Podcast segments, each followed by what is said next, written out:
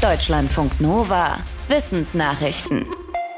Wenn ein autonom fahrendes Auto nicht mehr bremsen kann und auf eine Menschenmenge zusteuert, wie soll es dann entscheiden, was zu tun ist? Einfach geradeaus weiter oder lenken und links zwei ältere Personen umfahren oder rechts ein Kind? Welche Entscheidung ist bei einer solchen Extremsituation die richtige für eine künstliche Intelligenz? Forschende der TU München haben jetzt einen Algorithmus entwickelt, der die Risiken eines Unfalls möglichst fair unter den Verkehrsteilnehmenden verteilen soll. Dafür sollen fünf Prinzipien gegeneinander abgewogen werden. Das maximal akzeptable Risiko, bei dem ein Fahrmanöver durchgeführt werden darf, den besonderen Schutz derjenigen, die bei einem Unfall am schlimmsten betroffen wären, die Gleichbehandlung aller Menschen, die Minimierung des Gesamtrisikos und die Eigenverantwortung der Verkehrsteilnehmenden. Wie genau die Prinzipien gewichtet werden, müsste gesellschaftlich geklärt werden. Das Team sagt, dass es keine perfekte Lösung geben wird. Auch eine künstliche Intelligenz kann schließlich nie alle Informationen dafür haben. えっ?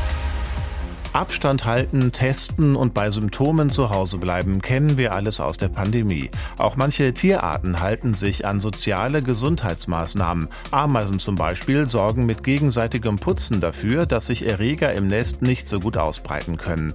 Ein deutsch-österreichisches Forschungsteam wollte wissen, wie Erreger darauf reagieren.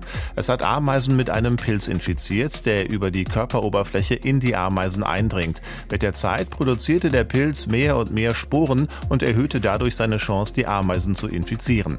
Gleichzeitig putzten die Insekten sich gegenseitig weniger. Untersuchungen zeigten, dass der Pilz aufgehört hatte, einen bestimmten Botenstoff zu produzieren, mit dem die Ameisen ihn erkennen konnten. Er flog also unter ihrem Radar durch.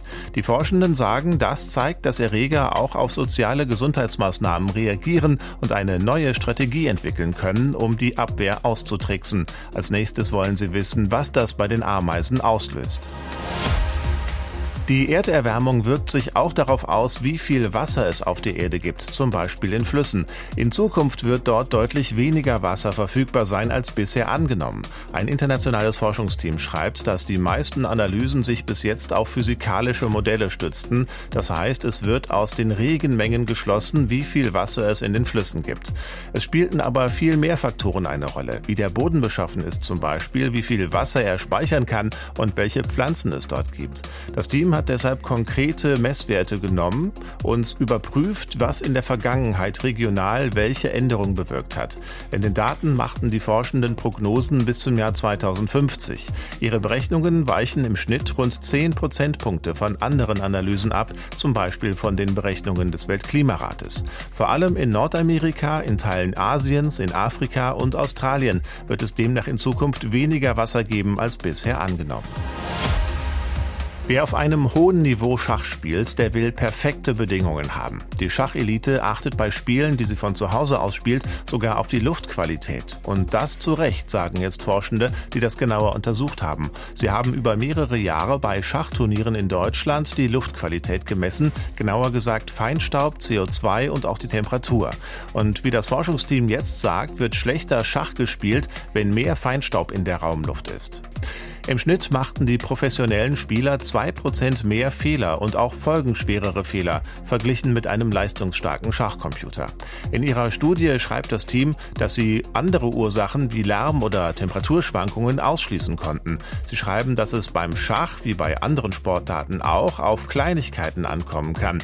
Die Studie geht davon aus, dass die Ergebnisse übertragbar sind auf alle, die in Bereichen mit Luftverschmutzung genau nachdenken müssen. Vor dem Urlaub war der Laptop noch voll aufgeladen und ausgeschaltet und ungenutzt auf dem Schreibtisch.